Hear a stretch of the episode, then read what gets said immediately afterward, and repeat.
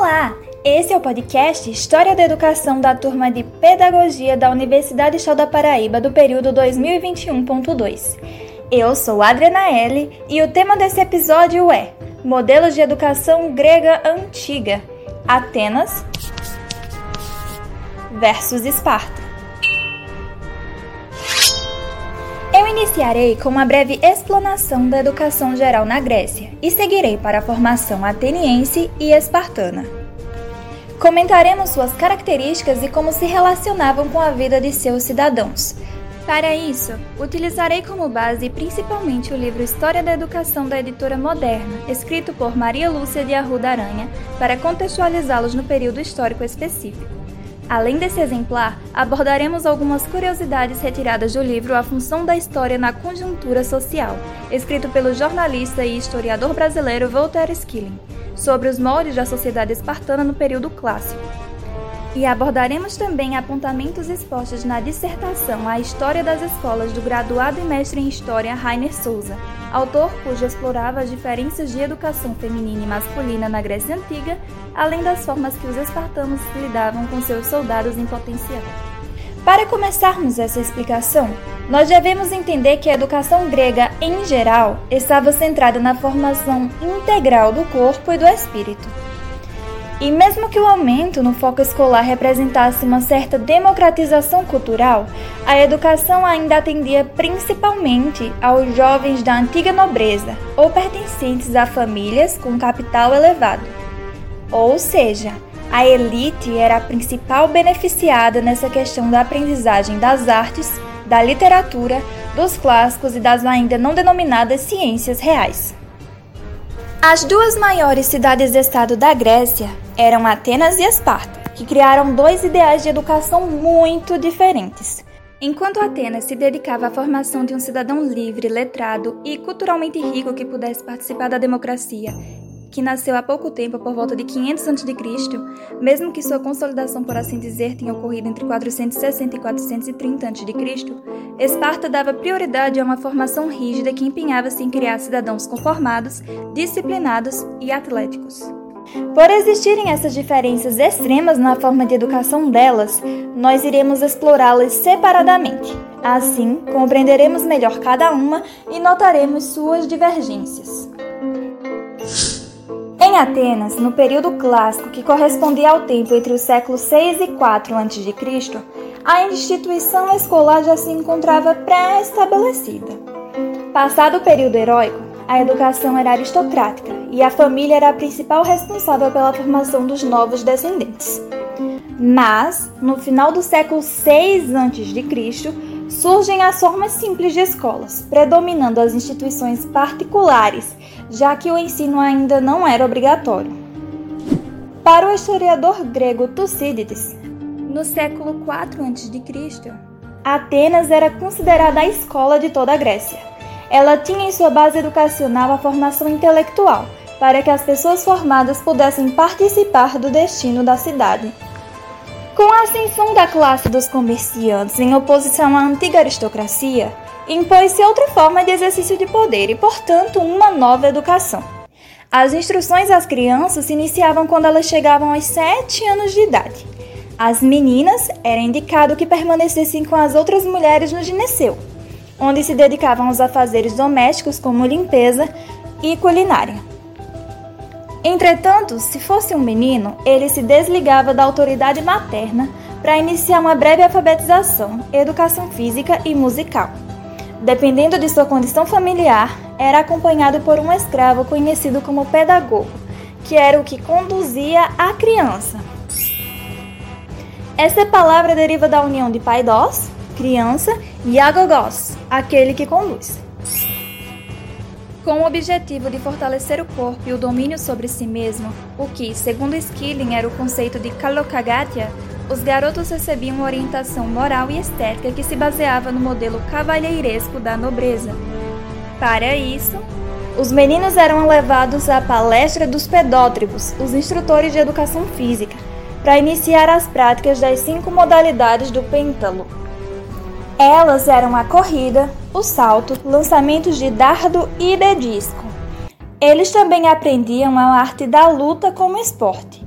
onde o objetivo é imobilizar o adversário de costas no chão, em dois rounds de três minutos. Nesse esporte era proibido golpes baixos como dedos nos olhos e puxões de cabelo. A educação mais valorizada nesse período era a musical, conhecida como a arte das musas, que consistia da educação artística em geral. Todos os jovens considerados bem educados deveriam ter sido conduzidos pelos seus pedagogos a professores de instrumentos musicais, como a lira, a flauta e principalmente a cítara. Esses instrumentos em específico geralmente eram tocados em corais ou apresentações de declamação de poesias. Além disso, a música era um acompanhante de exercícios físicos, formando uma encantadora mistura de expressão corporal e som, a dança. Essa formação integral foi expressada como uma preparação para familiarizar a alma dos meninos à graça, à harmonia, à gentileza e à utilidade de ações e palavras, como diria Platão. O ensinamento elementar que constituía na leitura e escrita ainda não recebia grande atenção. Os mestres dessa arte eram em geral pessoas mal pagas, humildes e ainda não recebiam o mesmo prestígio do pedótribo, o instrutor físico. O gramático reunia seus alunos em qualquer lugar que tivesse à sua disposição, seja uma sala, uma tenda ou mesmo uma esquina ou praça pública.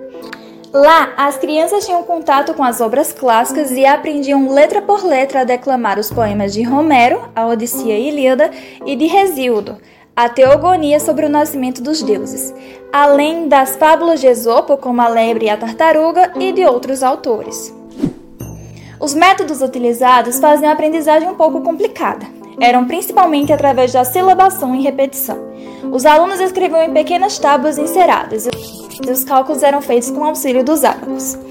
Entretanto, à medida que ocorriam mudanças na vida da polis, o nível de exigência intelectual foi aumentando, já que os cidadãos passaram a precisar convencer as pessoas pelas suas palavras.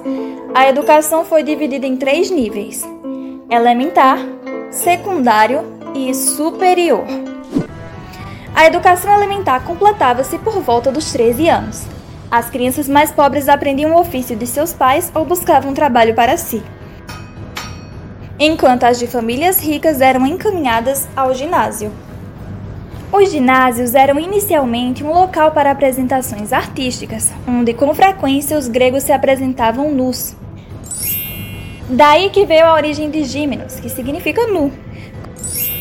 Com o tempo, as discussões musicais se encaminharam para discussões literárias e assuntos gerais influenciados pelos filósofos como a matemática, a geometria e a astronomia. Com a criação de bibliotecas e salas de estudo, o ginásio adquiriu feição mais próxima do conceito de local de educação secundária. Já dos 16 aos 18 anos, a educação assumiu a preparação militar, na instituição chamada de efebia, que se traduz para jovem. Essa que depois da abolição do serviço militar servia de escola, como os ginásios. Apenas com os sofistas no século V a.C., iniciou-se uma espécie de educação superior. Esses filósofos se dedicaram à profissionalização dos mestres e à didática, cuidando inclusive da ampliação das disciplinas de estudo. Sócrates, Platão e Aristóteles também ministraram educação superior. O ensino profissional ainda não recebia tanta atenção, já que os ofícios se aprendiam no próprio mundo do trabalho. As exceções eram as artes nobres, como a arquitetura e a medicina. A medicina era baseada nos ensinamentos de Hipócrates, de 460 a 377 a.C., em conjunto com inúmeras observações, que tornaram a medicina parte integrante da cultura geral grega, ao lado dos preceitos éticos e das regras de conduta. Entendendo que Atenas, por sua formação política e literária, era inclinada para as artes e musicalidade, passaremos então para a educação em Esparta. Esparta era uma importante cidade-estado situada na península do Peloponeso. Após a fase heróica entre os séculos 9 e 7 a.C., seguiu o caminho contrário às demais cidades gregas, valorizando uma educação severa e orientada para a formação de militares. O seu ensino estava realmente muito ligado ao caráter militarista, pois naquela época os espartanos viam em cada novo ser um soldado em potencial. Por causa disso, o Estado assumia a função de educar e fazia dela obrigatória.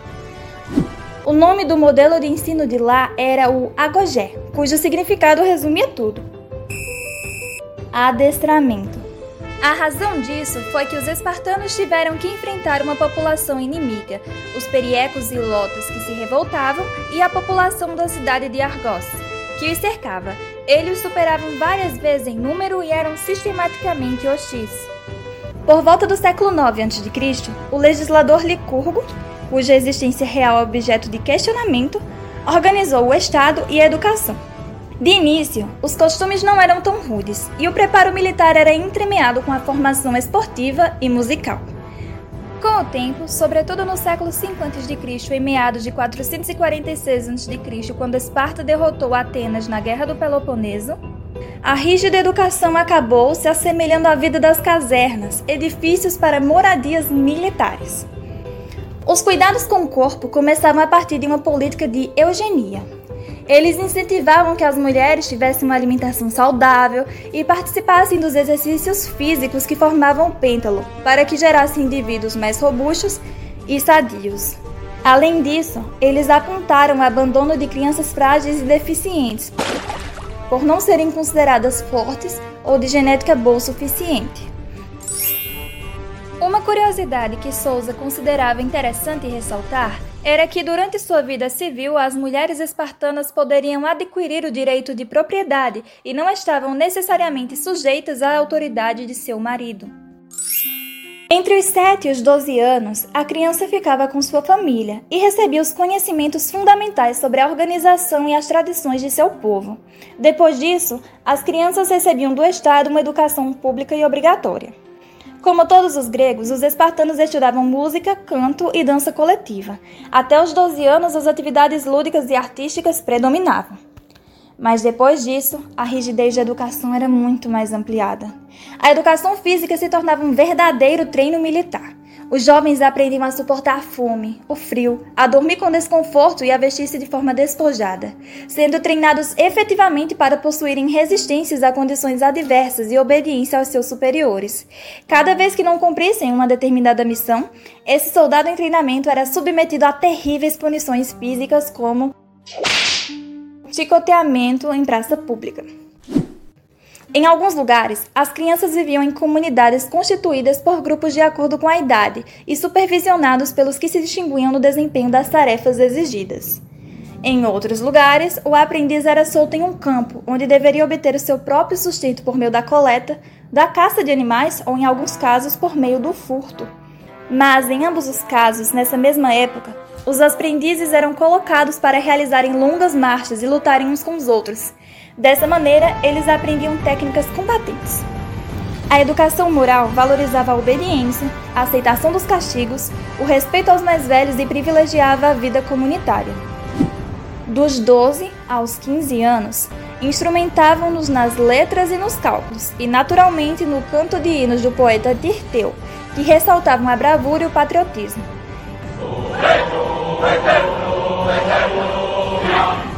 Legio, a eterna! A eterna! Antes de entrar em permanente serviço da pátria, eram adestrados nas armas, na luta com lanças, espadas e arco e flecha. Sua carga dos exercícios era aumentada e eles participavam de operações militares simuladas nas montanhas que ficavam perto da polis. Sob esses aspectos, as organizações da juventude espartana se assemelham bastante às dos estados totalitários como o do nazismo no século XX. Quando chegavam aos 17 anos de idade, o soldado espartano era submetido a um importante teste final, a criptia. A criptia possuía esse nome pois os jovens ficavam cerca de um ano isolados, daí o significado de cripta, secreta. Esse teste funcionava como uma espécie de jogo de esconde-esconde. Os soldados participantes se escondiam de dia em um campo para, ao anoitecer, saírem à caça do maior número de lotas possíveis, eles podiam levar como arma apenas uma adaga ou faca para assassinar esses escravos de Esparta. Quem sobrevivesse a esse processo de seleção já estaria formado para integrar as fileiras do exército e teria direito a um lote de terras. Quando alcançava os 30 anos de idade, o soldado espartano poderia galgar a condição de cidadão. A partir desse momento, ele participava das decisões e leis a serem discutidas na Apela, a assembleia que poderia vetar a criação de leis e que indicava os indivíduos que comporiam a classe política dirigente de Esparta. Ao contrário dos atenienses, os espartanos não eram dados a refinamentos intelectuais, nem apreciavam os debates e os discursos longos. Obviamente, não era necessário um estudo muito profundo das coisas, nem se estimulava os discursos retóricos e muito menos o pensar filosófico. Aliás, a palavra laconismo, que significa maneira breve, concisa de falar ou escrever, deriva da Lacônia, região onde viviam os espartanos. Com tudo o que foi aqui falado, fica bastante claro que Esparta e Atenas eram dois extremos da mesma moeda uma que fortalecia-se na arte, na literatura e outra que se fortalecia na rigidez e disciplina. Nós podemos perceber que esses modelos divergiam muito justamente por causa de seu período histórico individual. Mesmo que o período temporal seja o mesmo, do século 6 ao século 4 a.C., sua sociedade vivia períodos contextuais diferentes. Atenas passava por reformas na política e no direito, já Esparta vivia em uma constante ameaça de invasão. Seguindo essa lógica, cada uma preparou seus cidadãos no que consideravam prioridades. E aí, o que você achou desse tema? Eu e diversos historiadores, como os que citamos aqui, Aranha, Souza e Skilling, consideramos que ele é extremamente necessário para entender a evolução da história da educação e como somos bastante privilegiados hoje em dia. Eu recomendo muito que vocês deem uma passadinha pelos outros episódios do nosso podcast, pois todos eles são interessantes. Por fim, muito obrigado por ouvir até aqui e até a próxima!